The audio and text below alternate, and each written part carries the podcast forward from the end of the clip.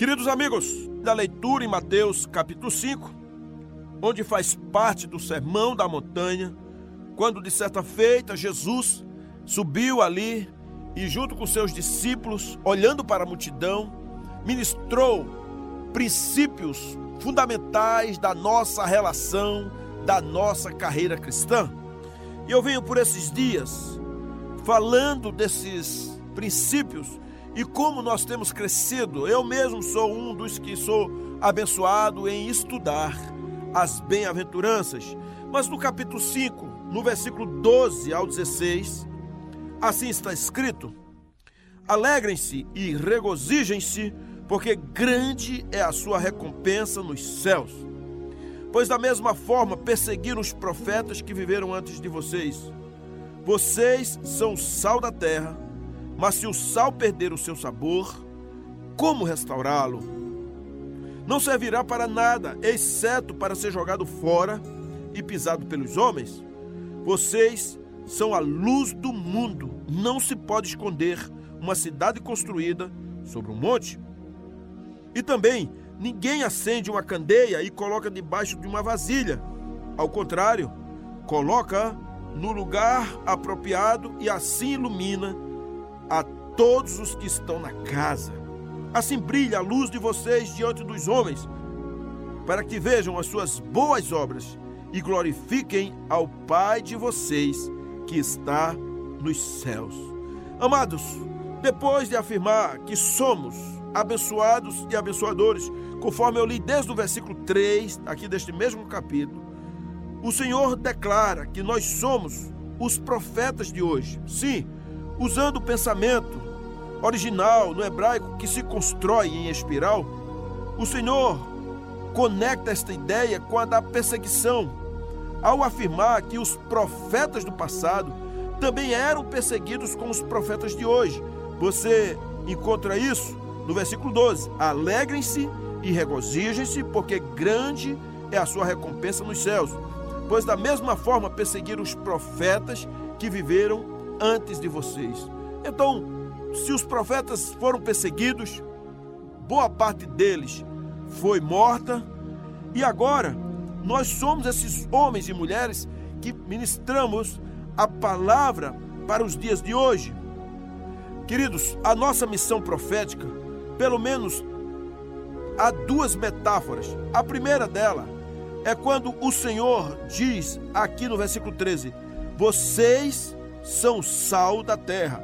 Claro que é uma metáfora, você não é sal, você é feito de carne, você tem água no seu corpo, tem ossos e mais algumas outras coisas, mas a verdade é que Jesus, ele comparou nós como o sal da terra, porque Jesus, ele realmente sempre almejou que aqueles que promulgam ou que professam o nome de Jesus pudessem perceber que assim como as propriedades do sal o fazem único, da mesma maneira a nossa missão profética, ela é única. Queridos, não há qualquer outro elemento que possa substituir a nossa missão profética. Nada. Nada pode mudar se você é político, se é médico, se é comerciante, se é professor, se é um gari, se é um administrador, seja o que for nada pode interferir, mudar, substituir a nossa missão. E a nossa missão ela é profética. Por isso, em que consiste essa missão? Isso fica claro é, nas propriedades do sal, porque elas são conhecidas de todos nós. Você sabe que, primeiramente, o sal ele dá sabor. Às vezes a minha mulher está fazendo alguma comida e de repente eu falei, ela está fazendo uma papa de aveia, por exemplo, uma coisa muito simples. E eu comi, eu não senti sabor, era melhor que tivesse comido a aveia é, ainda no saco, em pó. E ela disse: Eita, esqueci de colocar um pouco de sal, esqueci de colocar um pouco de açúcar.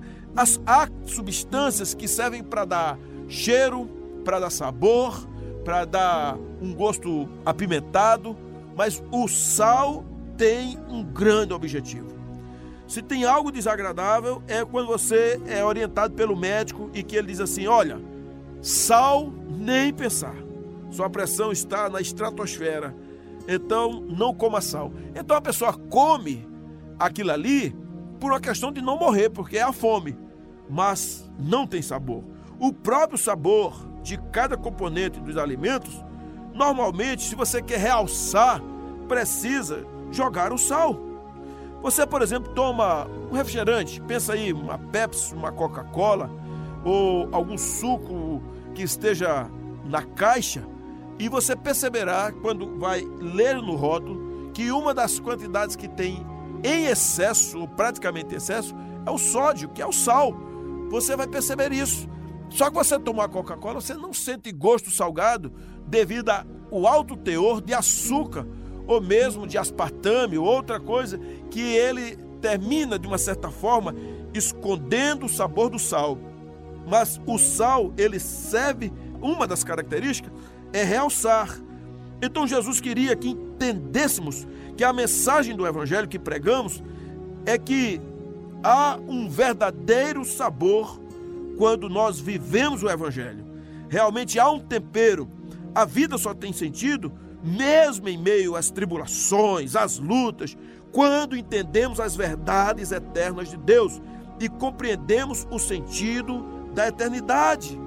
Queridos, se eu ou você não temos este sabor, não tem esse tempero, não tem esse realce, não realmente marca por onde quer que estejamos, teremos que dizer, como os filósofos do templo de Paulo, comamos e bebamos, pois amanhã morreremos? É, porque tem gente que não sabe, leva a vida insossa, leva a vida sem presença, leva uma vida mórbida, leva uma vida para, parada. Eu não sei como é você, de repente você está sofrendo uma paralisia, você está sem força de agir, você está sem força de dar um bom testemunho, você não tem tempo de ler a Bíblia ou não tem força de ler a Bíblia. Esse negócio de não ter tempo de ler a Bíblia, isso não existe. Você pode não ter forças para ler a Bíblia, pode não se disciplinar para ler a Bíblia, você pode não orar, você pode não ter mais força de ir congregar numa igreja ou de abrir a sua casa para um pequeno grupo.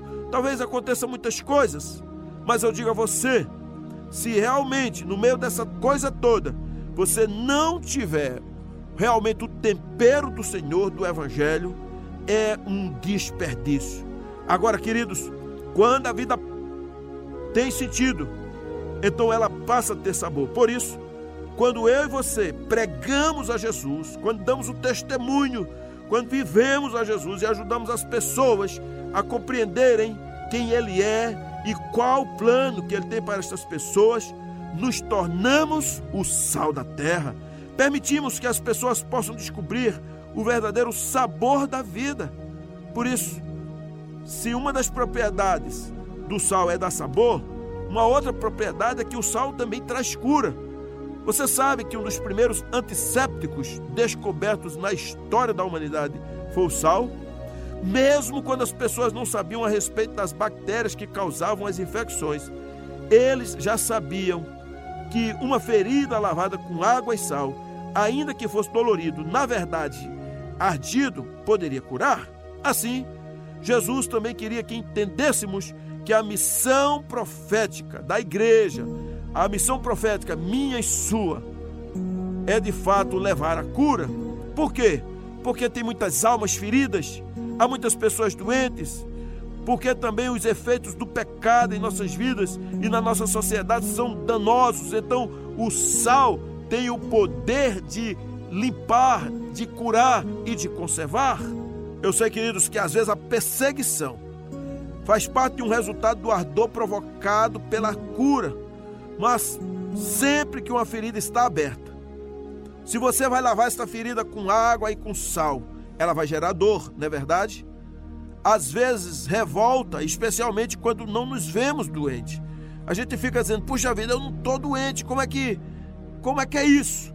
Mas quando anunciamos Jesus, estamos levando cura e libertação, mas nem sempre seremos amados por isso. Não está dizendo que o fato de que eu sou sal da terra e que eu levo a mensagem àqueles caídos, aos moribundos, aos pedidos, aos miseráveis, não tem uma chancela de que eu serei reconhecido, de que eu serei abraçado, de que eu receberei tapinhas nas costas. Nós precisamos ser o sal da terra. Eu lembro uma feita que eu estava ouvindo o pastor Fernando Brandão falando de missões nacionais, especialmente da Cristolândia, lá em São Paulo. Ele que invadiu aquela área da Cracolândia com vários outros pastores e missionários para resgatar aqueles que estão lá jogados no crack, na heroína, na cocaína, na maconha, nos barbitúricos, nas cachaças da vida. E ele ali, ele disse que estava pregando. E uma certa feita, estava ali na frente, ministrando naquele local, naquele barracão, e uma pessoa foi se aproximando dele, todo maltrapilho, uma pessoa fedentina, roupas rasgadas, e os cabelos duros de sujeira, foi se aproximando dele e ele estava falando do amor de Deus. Ele estava dizendo como Deus é poderoso e precioso, que Jesus, ter dado a vida por nós, é capaz de nos resgatar, de nos tirar da desgraça e da miséria. Aquele rapaz se aproximou do pastor Fernando Brandão e disse: Pastor, o senhor realmente me ama? Mas ele não estava fazendo aquilo para provocar ironicamente, é que ele já se sentia um desgraçado da vida, uma pessoa, um párea da sociedade, um viciado, um cara que tinha perdido tudo. E ele estava dizendo: Mas, pastor, o senhor está falando de amor, o senhor me ama? Ele disse: Sim, eu amo você. Ele disse: Pastor, eu posso lhe dar um abraço? O pastor Fernando Brandão disse que ficou assim. Puxa vida, ele estava todo bem gomadinho, bem vestidinho, mas ele disse: Eu abraço você. E veio aquele homem fedendo, maltrapilho, aquele homem realmente assim, o sujo dele por todo o corpo, chega, estava craquento, e ele pegou, abraçou o pastor Fernando, e ele clamou, e ele chorou, e ele disse: Quanto tempo eu não tinha recebido isso aqui? E ele falou de Jesus, e ele disse: Jesus me ama, pastor. E o pastor Fernando disse: Sim, querido, ele lhe ama. E então ele foi ali e ele se rendeu a Cristo e aquele homem saiu daquele negócio e vários outros largaram a Cracolândia e se tornaram servos e servas de Deus, pregando a palavra e vivendo em liberdade. O que é isso? É sal. É o sal da terra. O sal que muda alguém que bate na sua porta. Alguém que realmente vai na sua casa, alguém que está na igreja, alguém que você se depara no trabalho, nas ruas. Queridos, é o sal da terra isso é maravilhoso. Seja sal, leve a cura da graça ao coração de alguém, porque além do sal dar sabor, além do sal curar, o sal também preserva, que é uma outra característica, que é a sua capacidade. Quando você põe nos alimentos, você conserva os alimentos. E uma das primeiras técnicas de preservação da carne e dos peixes foi salgá-los. Bacalhau, por exemplo, eu lembro disso. No passado eu morava num sítio, não tinha, em hipótese alguma, geladeira. Mas meu pai comprava carne, comprava umas caixas de bacalhau. Naquele tempo, bacalhau era barato, era, das, era um dos alimentos mais baratos que tinha no mercado. Vinha de grandes caixas. Meu avô comprava várias, aquilo era todo trabalhador dele comia bacalhau quase diariamente. Então, quando você pega o bacalhau, ainda hoje é assim, ele é conservado em sal ele não, é, não fica fresco, ele não fica gelado. Você vai na feira, você vê que o bacalhau está repleto de sal, porque ele atravessa a Europa, ele vem parar no Brasil e o bacalhau, ele é conservado assim. As carnes antigas ah, no tempo passado, ou mesmo quem mora no sítio, se porventura não tiver geladeira, todas são conservadas no sal. Quando exercemos a nossa missão profética, não somente estamos levando a cura, mas estamos impedindo que a miséria, a desgraça, a doença, a podridão, o pecado se instala em nossa terra. Nós somos agentes de cura, somos agentes proféticos, nós somos sacerdotes do Senhor para libertar as pessoas através da palavra de Jesus, através do Evangelho, através do sangue de Jesus. Ao fazer isso, queridos, nós impedimos que a nossa sociedade, a cultura a qual nós estamos inseridos, se destrua pela sua podridão. E nós deveremos fazer isso mesmo.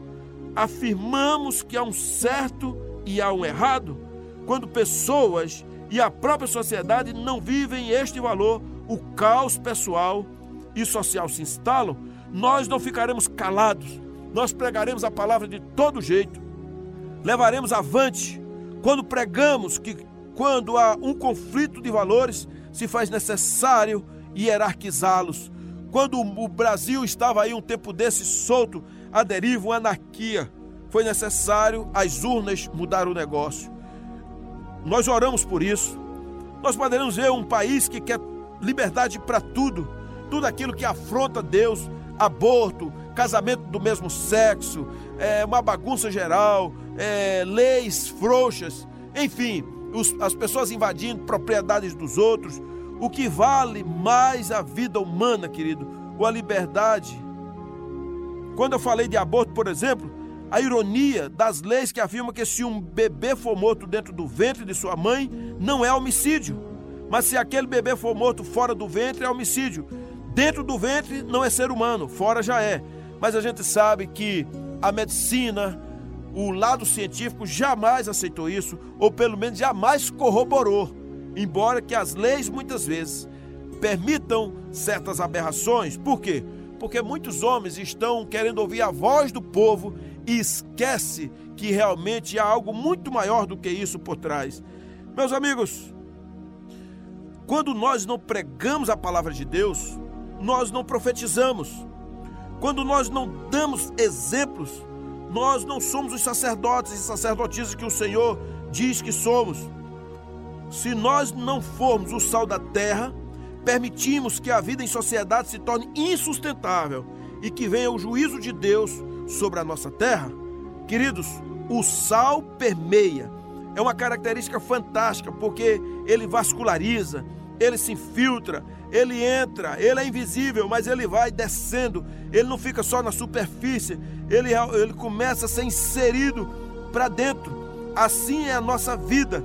Quando nós vivemos, pregamos a palavra, ela entra no nosso coração. Ela não fica só nos nossos olhos, ela vai na nossa alma, ela vai no nosso espírito. Então a transformação acontece lá no âmago, lá dentro, porque a palavra vai permeando cada pessoa que ouve, que crê e depois atinge a sociedade. Sim, mesmo de forma invisível no primeiro ponto, mas depois se tornará perceptível, fazendo diferença no sabor, na cura e na preservação, não deixando nunca de ser sal. O Senhor diz isso, não perde o sabor. Olha o que o versículo 3 diz: Vocês são sal da terra. Mas se o sal perder o seu sabor, como restaurá-lo? Não servirá para nada, exceto para ser jogado fora e pisado pelos homens. Queridos, se nós perdermos o sabor de sermos o sal, então não seremos mais uma voz profética. Jesus, de forma categórica, afirma: não serve para nada. Será que você já perdeu a essência do sabor de ser realmente alguém que prega a palavra de Deus? Pastor, eu já fui, mas eu um escândalo e agora eu não tenho mais força de voltar. Talvez você é um pastor que perdeu o seu pastorado por, por um escândalo, por um envolvimento sexual, por uma questão financeira, porque você brigou com a igreja, não sei, ou porque você se tornou uma pessoa indolente, bateu uma ânsia em você, ou ficou uma pessoa preguiçosa, uma pessoa desanimada, ou ficou raivosa, eu não sei. A verdade é que o Senhor quer ressuscitar você de novo, Ele quer fazer de você instrumento de novo. O Senhor não quer que você fique mais aí prostrado. Se fosse assim, Davi não se levantaria. Sansão não se levantaria. Salomão, o próprio pai da fé Abraão, quando também cometeu seus erros, o Pedro não se levantaria. Queridos, é o Senhor quem levanta. É Ele quem permitiu que você fosse exposto, mas agora Ele está dizendo: Eu te amo, então volte, volte agora, seja sal, comece a dar sabor, volte a ser um sacerdote do Senhor, uma sacerdotisa, tenha uma voz profética. Você, como pedra fora de lugar na construção, vira entulho, saia do entulho. Trata as carepas da sua alma, trata o seu íntimo, trate suas raivas, suas rejeições, suas revoltas. Trate tudo isso agora e seja sal de novo, em nome de Jesus. Coloque diante do Senhor. O Senhor ainda tem uma obra a celebrar através da sua vida. Não se esconda. Não fuja com as bênçãos, não fuja também se achando que é um maldito, que é um patinho feio. O Senhor, Ele é quem restaura, Ele é quem renova. Ele é que é possível de restaurar você. Não deixe de ser sal fora do saleiro. Continue salgando, continue servindo, continue avançando, continue realmente crendo no Senhor. Continue fazendo aquilo que Ele manda você fazer. Queridos, às vezes a dureza de coração é tão forte que revelam uma fé meramente nominal que nem Deus vai forçar com a sua verdadeira fé, pois ela é a expressão de uma vida que apostatou. Quantos aqui que estão me ouvindo de repente apostataram da fé, começaram a ficar sarcásticos, irônicos, reclamando, falando bobagem, culpando Deus. Há muitos crentes culpando Deus, até pastores culpando Deus, porque o ministério não avançou, porque a família não deu certo, porque algum filho de repente não está na igreja. Olha, querido, mesmo que você esteja na igreja e ame o Senhor, há um risco de repente de um filho deixar. Há um risco. Então, o seu papel é orar continuamente ao Senhor, é buscar a face dele, exaltar o nome dele. Não largue isso, não deixe fora. Busque o Senhor. O grande desafio é esse: é levar os nossos filhos a se converterem é realmente fazer com que os nossos filhos caiam de joelhos diante do Pai. Eu sei que não é fácil. Há quantos pais e mães chorando e sofrendo por causa disso? Ou então filhos que estão sofrendo porque os pais se afastaram, esfriaram, estão em casa, até dão força para os filhos, mas outros, inclusive, ficaram agora irônicos. Ah, você acredita em tudo isso? Alguns dizem. Tem certeza? Você está muito igrejeiro agora, você quer ser muito santo. Você agora parece que não tem outra coisa a fazer. Você também tem que lembrar que lá fora há um mundo. Lá fora há um mundo. É isso mesmo que eu vi? É, muitos dizem, lá fora há um mundo. Sim. Mas quem disse que uma pessoa que ama Deus é para viver alienada? Quem disse que uma pessoa que crê em Cristo é para somente baixar a cabeça, pegar uma Bíblia, botar debaixo do braço e ir para a igreja? Quem disse? Porque a nossa igreja somos nós. E onde nós fomos, somos esse sal da terra. Nós vamos salgar, seja na faculdade, nas ruas, nos ônibus, nas filas, no hospital, onde quer que estejamos, nós somos do Senhor. Você que está aí dentro de uma casa de recuperação, ouça a palavra de Deus, querido. Deus quer fazer de você instrumento forte. Você aí que está lutando para fugir do alcoolismo, talvez seja da sexolatria, da pornografia, talvez seja de qualquer espécie de droga eu sei que a abstenção é grande, mas Jesus é maior do que ela. Ele é poderoso para mudar a sua vida, para transformar o seu coração, para fazer instrumentos poderosos para a glória do nome dele.